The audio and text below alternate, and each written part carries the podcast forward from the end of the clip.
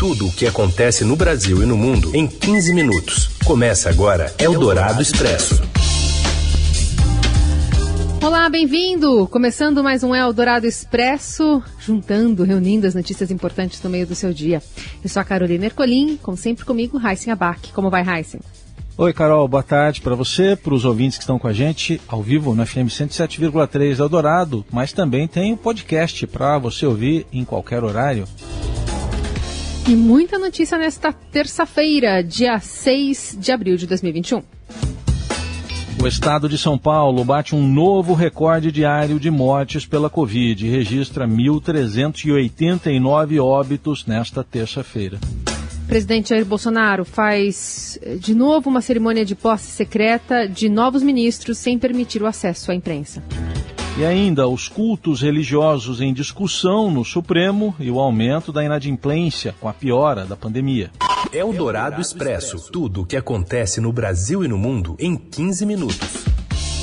Pela segunda vez em uma semana, o governo promoveu uma posse secreta de ministros. E a gente vai até Brasília com os detalhes da Emily Bank.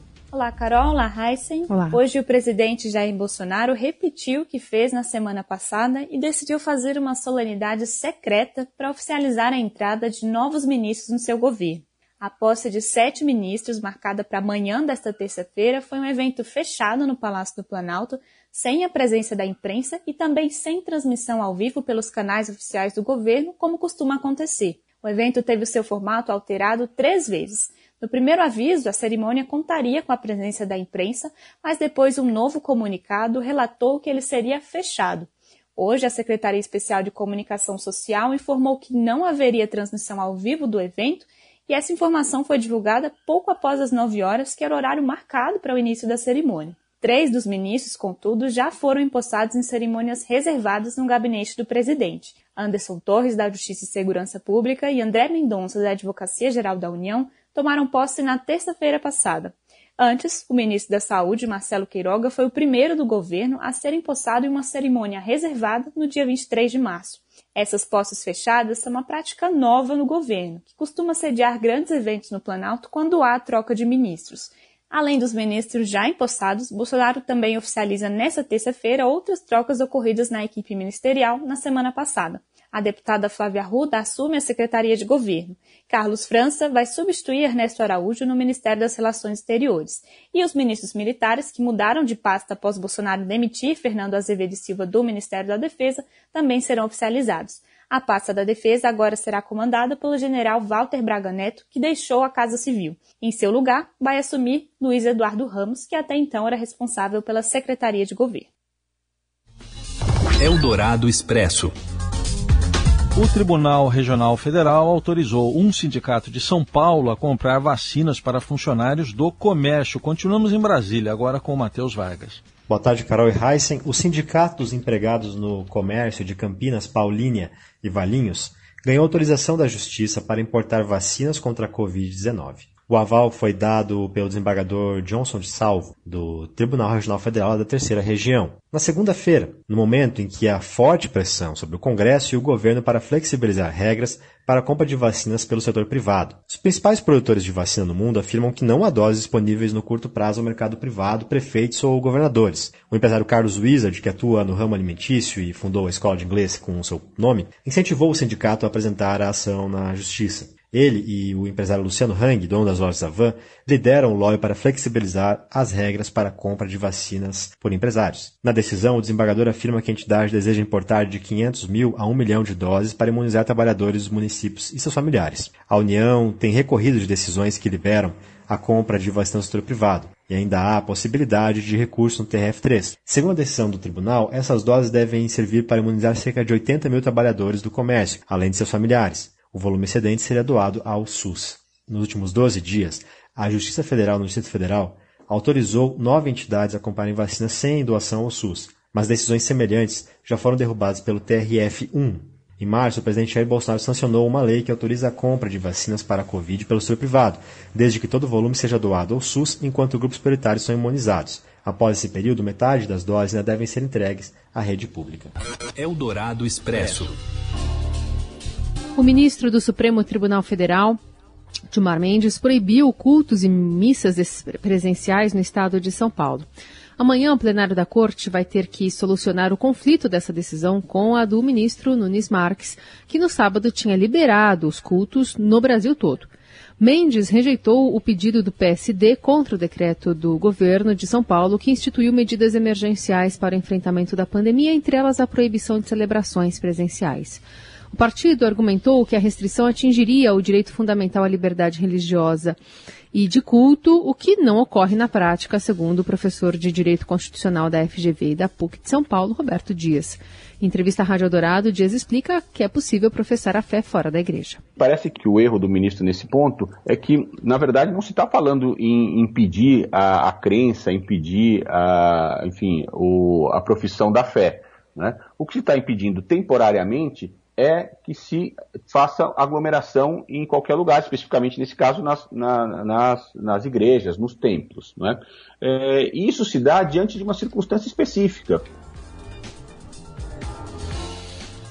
Ainda, Dias prevê que entrará na pauta do plenário do Supremo a legitimidade da autoria da ação que pediu a abertura das igrejas, a Associação Nacional de Juristas Evangélicos. O que o Supremo disse foi, é, acompanhando decisões de muitos anos do próprio Supremo, que nesse caso específico a, a legitimidade seria de entidade de classe de âmbito nacional. É, esse, esse, é o argumento da, da, da associação para ingressar com essa ação. O Supremo Tribunal Federal já tem um entendimento pacífico que entidade de classe é entidade profissional, uma categoria uhum. profissional ou empresária. E nesse caso a gente está falando de Associação Nacional de Juristas, ou seja, uma congregação de pessoas que têm afinidades eh, de juristas evangélicos. Uhum. Tem afinidades intelectuais e afinidades religiosas, e, portanto, não se caracteriza, eh, essa associação não se caracteriza como uma entidade de classe.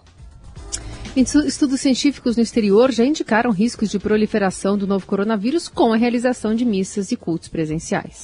Eldorado Expresso. Um relatório do FMI apontou que a economia global vai crescer 6% este ano, só que no Brasil, 3,7%. De Washington, a gente tem mais detalhes agora com a Beatriz Bula. Oi, Carol. Oi, Heisen. O Fundo Monetário Internacional, FMI, divulgou hoje é, as projeções anuais deles. Então, o panorama econômico mundial para este ano é melhor, prevê aí uma recuperação forte da economia global em 2021 e em 2022, é, comparado com as previsões que eles vinham fazendo antes. Né? Então, o crescimento econômico mundial para este ano é estimado em 6% e para o ano que vem 4,4%. A projeção para o Brasil se manteve praticamente inalterada quando a gente compara com o que eles já tinham divulgado no início desse ano. A expectativa é que a economia brasileira crescesse 3,6% neste ano e agora eles preveem um crescimento de 3,7%. E para o ano que vem, um crescimento econômico de 2,6%. Os números da FMI são um pouco mais otimistas, inclusive, do que os do mercado financeiro brasileiro. O que os economistas apontam é que esse crescimento é, projetado aí para o Brasil teve um leve aumento comparado a janeiro, é, porque há fatores indo em direções diferentes, direções opostas, né? Tanto no cenário internacional como no cenário doméstico, mas é, que é, os pacotes de estímulo, né, de auxílio emergencial, devem trazer um resultado econômico aí para o Brasil a partir do segundo trimestre desse ano, mas também apontam que é preciso acelerar a vacinação no país. E aí vale apontar que o tom do relatório deste ano do FMI, agora de abril, é o seguinte: após um ano aí de é, perspectiva perspectivas sombrias para a economia do mundo, há um sinal de que o pior já passou, né? De que a recuperação econômica está aparecendo. Mas não está aparecendo de maneira igualitária entre os países, ou seja, as nações ricas, as nações desenvolvidas têm conseguido se recuperar de uma maneira muito mais consistente do que as emergentes e as em desenvolvimento. Também não é igualitária dentro dos países, né? Ou seja, há camadas da sociedade que têm sofrido mais com as questões é, de recessão e essa recessão econômica e que a recuperação global depende de uma melhor distribuição de vacinas contra a Covid-19. Então, eles apontam que a confiabilidade desses dados, dessas projeções, depende é, do sucesso da, das campanhas de vacinação em todo o mundo e não só em alguns países. Então, por hoje, é isso que a FMI traça, mas outras informações vão ser divulgadas pelo fundo, outros relatórios e outras avaliações ao longo da semana toda. Eldorado Expresso. E com o agravamento da pandemia e a demora de o governo definir a nova rodada de auxílio emergencial, começam a aparecer sinais de que um novo ciclo de alta da inadimplência do consumidor está a caminho. Cresceu o número de brasileiros que não conseguiram pagar dívidas em dia e honrar compromissos negociados. Também aumentaram os créditos com pagamento atrasados entre 15 dias e 90 dias, que podem virar calote no futuro. Para piorar, a Petrobras anunciou um reajuste de 39% no preço do gás natural vendido às distribuidoras, valendo a partir de 1 de maio. Num ano em que a estatal já aumentou os preços da gasolina em 46%, do diesel em 41% e do gás de, botijão em 17%, o reajuste de quase 40% de uma só vez no gás natural assustou os consumidores. A Caixa Econômica Federal começa a pagar a primeira parcela do auxílio emergencial 2021 e os primeiros a receberem, já nesta terça, serão os trabalhadores nascidos em janeiro e que não fazem parte do Bolsa Família. E o valor médio do beneficiário é de 250 reais. Eldorado Expresso. O presidente Jair Bolsonaro ignorou o lockdown feito em Chapecó e acreditou a redução de casos de Covid na cidade ao tratamento precoce. O Matheus Vargas traz mais informações de Brasília. Apontada pelo presidente Jair Bolsonaro como exemplo no combate ao novo coronavírus, Chapecó tem todos os leitos de UTI ocupados no SUS e na rede privada. O município ainda acumula mais mortes por 100 mil habitantes do que o país e Santa Catarina, Chapecó enfrentou um colapso de saúde em fevereiro, precisou transferir pacientes, adotar restrições de circulação mais duras do que a do estado e ampliar o número de leitos na pressa. A cidade tem 537 mortos pela pandemia, sendo que mais de 410 foram registrados nesse ano. E a cidade tem pouco mais de 220 mil habitantes. O presidente Bolsonaro disse na segunda-feira que irá visitar a cidade, que fez um trabalho excepcional no combate à pandemia e deu liberdade para médicos prescreverem tratamento precoce, ou seja, medicamentos sem eficácia para a Covid, como a hidroxicloroquina. Quarta ou quinta-feira agora estarei em Chapecó. Visitarei lá o prefeito João Rodrigues, onde fez um trabalho excepcional no tocante aos recursos dados pelo Estado e o atendimento na ponta da linha de quem necessitava do tratamento. É uma obra fantástica por parte dele. É um exemplo a ser seguido. Naquele município, o médico tem a liberdade total para trabalhar com o paciente. E esse é o dever do médico. Não tem um remédio específico, ele trata da melhor maneira possível. Mais cedo, o presidente também compartilhou um vídeo em que o prefeito da cidade, João Rodrigues, celebra a queda de internações e desativação de uma unidade de terapia semi-intensiva na cidade. Bolsonaro, porém, ignorou que a queda de internações aconteceu após a cidade adotar por mais de duas semanas um isolamento rígido, com o fechamento do comércio à noite, nos fins de semana. O ministro da Saúde, Marcelo Queiroga, deve acompanhar Bolsonaro em Chapecó. O médico não é um defensor dos medicamentos como do kit Covid, mas também não desestimula o uso do tratamento que virou bandeira de Bolsonaro nessa pandemia. Mesmo sem espaço para internar pacientes graves, o prefeito João Rodrigues disse ao Estadão que a doença está controlada na cidade. Ele atribuiu a queda à testagem rápida e ao tratamento rápido. Ele afirmou que a cidade está 100% controlada, mas reconheceu que as UTIs estão lotadas e atribuiu isso à ocupação de leitos por pacientes da região de Chapecó, mas não da cidade. Eldorado Expresso. O estado de São Paulo bateu um novo recorde de mortes por Covid-19 nesta terça e registrou 1.389 mortes, né, ou óbitos, em 24 horas. E com isso chega a 78.554 né, pessoas. Esse é o número de vidas perdidas com a doença no estado. O maior registro havia sido na última terça-feira, 30 de março, com 1.209 mortes. Na terça, os números costumam ser mais altos, né, por causa da defasagem nas notificações do final de semana. Os novos registros não significam que as mortes aconteceram em um dia, né, de um dia para o outro, mas que foram computadas no sistema.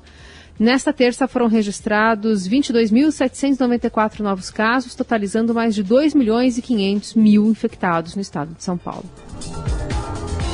a Justiça acolheu um recurso da Prefeitura do Rio e determinou a volta das aulas presenciais na capital fluminense. A Secretaria Municipal de Educação afirma que as escolas já podem abrir na tarde desta terça-feira. O retorno às aulas havia sido suspenso na noite de domingo, em ação movida por vereadores e deputados estaduais do PSOL. Na decisão de hoje, o desembargador Henrique Figueira escreveu que os pais podem decidir se mandam os filhos para as escolas ou se mantêm o ensino remoto durante a pandemia. E até metade de entubados por Covid passa por diálise, segundo a Associação ou a Sociedade Brasileira de Nefrologia. É a lesão nos rins, um possível desdobramento de pacientes que evoluíram para quadros graves e foram entubados. É o que tem levado a essa insuficiência renal e a necessidade de tratamento. No HK, HCOR, por exemplo, o parque de equipamentos para o procedimento foi ampliado na pandemia para atender a demanda da UTI. Você ouve Eldorado Expresso. Seguimos com as principais notícias desta terça-feira. Após goleada ontem pelo Campeonato Carioca, o técnico Rogério Ceni destaca o baixo nível de competitividade do torneio. Mas o Nelson Volter está pulando de alegria mesmo assim e o Robson Morelli vai contar tudo para nós. Olá, amigos. Hoje eu quero falar de uma frase do Rogério Ceni depois da goleada do Flamengo de 5 a 1 no Madureira pelo Campeonato Estadual. Ele diz que é difícil analisar o rendimento do seu time e o estágio do seu time na temporada, porque o Campeonato Carioca é fraco. E o Rogério está certíssimo no que fala. Os estaduais não são mais parâmetros para medir qualquer rendimento de um time de futebol na temporada. O Flamengo, por exemplo, o Flamengo começou o estadual usando a molecada é, porque os profissionais estavam de folga, de férias depois da 2020 intenso. Mesma coisa com o Palmeiras aqui em São Paulo. Se não tivesse parado a competição, o Palmeiras teria jogado mais vezes com seu time misto, com, as, com a garotada, porque os profissionais eles estavam de folga. Então o campeonato estadual serve para quê? Serve para preparar o time para as competições importantes que valem no ano. Todos os times grandes, eles entram nos estaduais para vencer. Claro, é um torneio que dá taça, que dá prêmio, mas não é há muito tempo a principal competição de um time de futebol. É isso, gente. Falei, um abraço a todos, valeu. Eldorado Expresso.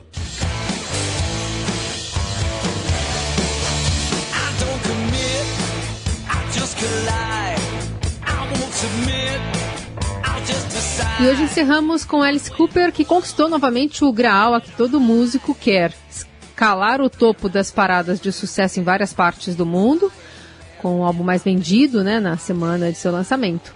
No recém-lançado Detroit Stories, o cantor resgata as raízes roqueiras e exalta Cristo como Salvador. E a gente está ouvindo o álbum, justamente o Detroit Stories, e a faixa é a Social Debris. Em duas bandas, aos 73 anos, Alice viaja em turnês e está com o vocal inteiro. Bem-humorado, falante, na entrevista por telefone direto dos Estados Unidos, né, direto de Los Angeles, Los Angeles ao Estadão, ele dispara juras e louvores eternos ao rock and roll. Quais são elas? Vocês acompanham no portal do Estadão nessa reportagem com o Alice Cooper. Eu gosto de I'm 18, mas eu não tenho mais isso. 18. Ele continua mas faz usando... tempo que eu gosto. É, E ele Mas continua usando aquele... aquela maquiagem forte preta nos olhos. Isso, é. Agora, né, olhos cada vez mais enrugados, 73 anos. Continua batendo um bolão. E é assim que a gente encerra o Eldorado Expresso desta terça. Amanhã tem mais. Valeu, Heisen. Valeu, Carol. Gente, obrigado pela companhia. Até amanhã.